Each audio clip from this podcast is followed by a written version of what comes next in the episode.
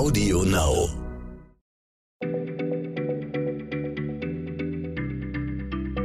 Schneller Schlau, der tägliche Podcast von PM. Hallo, hier meldet sich wieder Schneller Schlau, der tägliche Wissenspodcast von PM. Mein Name ist Jens Schröder und heute ist bei mir mal wieder Michael Büker, unser Astrophysiker, der uns von historischen Experimenten erzählt, die die Physik äh, oder die Welt bewegt haben. Hallo Michael. Hallo.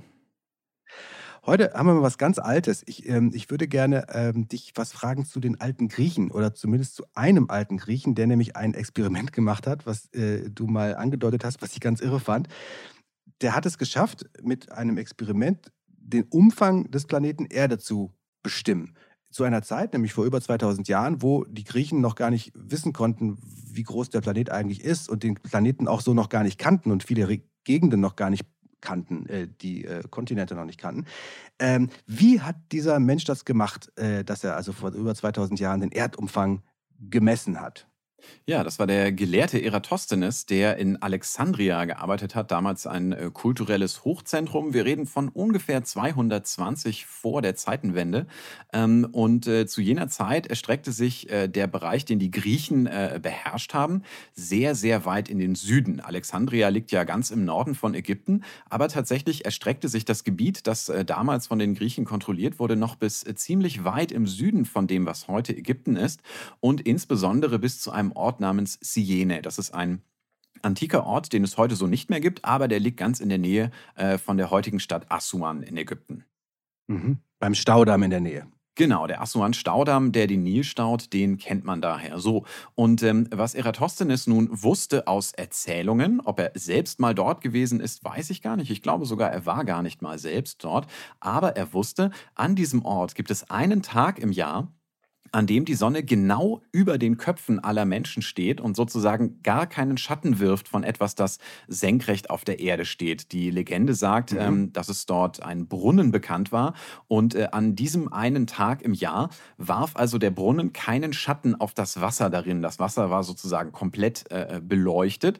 Ähm, und Eratosthenes hat verstanden, dass äh, in diesem Moment also die Sonne ganz genau über den Köpfen steht mit einem Winkel von 0 Grad. Und das war die Grundlage dafür, hm, dass er dann mit einer Messung bei sich in Alexandria, er musste also quasi nur vor seiner eigenen Haustür einen Schattenwinkel bestimmen, darauf schließen konnte, welchen Umfang die gesamte Welt hat. Also Moment, er hat also gewusst, in, in, in Nähe des heutigen Assuan stand die Sonne zum Zeitpunkt X genau senkrecht über diesem Brunnen.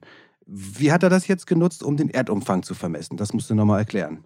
Ja, da kommen im Prinzip ein paar glückliche Zufälle zusammen. Zum einen liegt Siene ziemlich genau am nördlichen Wendekreis der Sonne. Das bedeutet, der südlichste Punkt des äh, griechischen Reiches sozusagen zu dieser Zeit war gleichzeitig der nördlichste Punkt, an dem die Sonne jemals im Verlauf eines Jahres im Zenit stehen kann. Und er wusste nun, dass mhm. ungefähr zur Sommersonnenwende das also nun der Fall ist. Außerdem kannte er die Entfernung und die Lage von Siene und Alexandria zueinander ziemlich gut. Ähm, und insbesondere konnte er er davon ausgehen, dass Siene genau südlich von Alexandria liegt. Das ist für diese Berechnung mhm. nochmal wichtig. Damit lag er eigentlich in der Realität äh, ein ganzes Stück daneben. Aber für seine, nämlich ungefähr 250 Kilometer, aber für seine Berechnung war das Ganze immer noch gut genug. Und ähm, nun hat er gesagt, ich weiß, dass das Sonnenlicht genau von oben kommt. Es gibt keine Schatten und das bedeutet, der Schattenwinkel beträgt null. Wenn ich aber zum gleichen Zeitpunkt, er musste ja nur auf den Kalender gucken, um zu wissen, jetzt ist der Schatten in Siene gerade genau äh, null, wie ist er dann dann jetzt in Alexandria? Und wenn er da dann einen bestimmten Winkel misst, wie sagen wir mal 10 Grad, hm, dann kann mhm. er wissen, und das ist ein 36. eines Kreises. Ein Kreis hat 360 Grad. Das heißt, er musste die Entfernung von Alexandria nach Siene nur mal 36 nehmen, multiplizieren und kam dann darauf, welchen Umfang die Erde im Ganzen hat. Das ist das Tolle an diesem Experiment. Er musste ein bisschen was über die Geografie sozusagen seiner Umgebung wissen und an einem Ort einen Schatten vermessen und konnte daraus berechnen, wie groß die Erde ist. Irre, aber das ist doch auch schon mal eine echt krasse Gedankenleistung. Aber kann man denn irgendwie bei was raus, wo man heute sagt, das kommt ungefähr hin? Ja und nein. Also äh, das Problem ist, dass wir heute sein Messergebnis gar nicht mehr so ganz genau nachvollziehen können. Ähm, es ist überliefert, dass sein Rechenergebnis ungefähr 250.000 Stadien betrug. Also eine äh, damals gebräuchliche. So, so, so äh, sollte der Erdumfang sein. Genau. Sein Ergebnis für den Erdumfang war 250.000 Stadien. Das ging zurück darauf, dass er die Entfernung zwischen Alexandria und Syene als 5000 Stadien angenommen hat. Ähm, und mhm. das war eben sein Rechenergebnis. Mhm.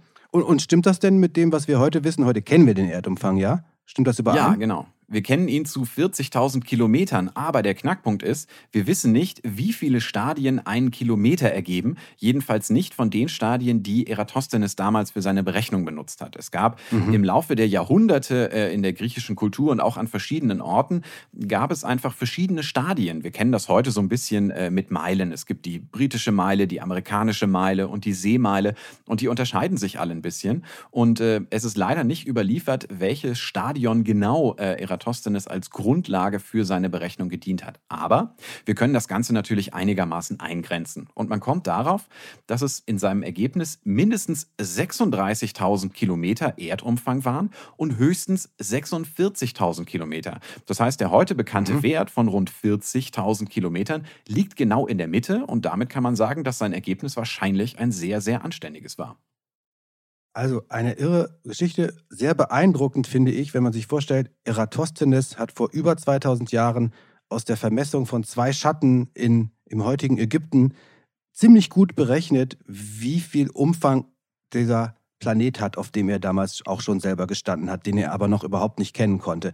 Nämlich kam er auf ein Ergebnis zwischen 36.000 oder 46.000 Kilometern und tatsächlich liegen wir ziemlich genau dazwischen mit 40.000 mit dem echten Erdumfang. Ziemlich beeindruckend von diesem Eratosthenes und auch eine tolle Geschichte. Dankeschön, Michael. Jawohl, gerne. Äh, wenn ihr mehr solche Sachen äh, hören wollt oder auch lesen wollt auf unserer Website www.pm-wissen.com gibt es noch mehr solche kleinen Wissensschmankerln und äh, wir verabschieden uns. Morgen melden wir uns wieder mit Schneller Schlau Herzlichen Dank fürs Zuhören und tschüss. Tschüss. Schneller Schlau, der tägliche Podcast von PM.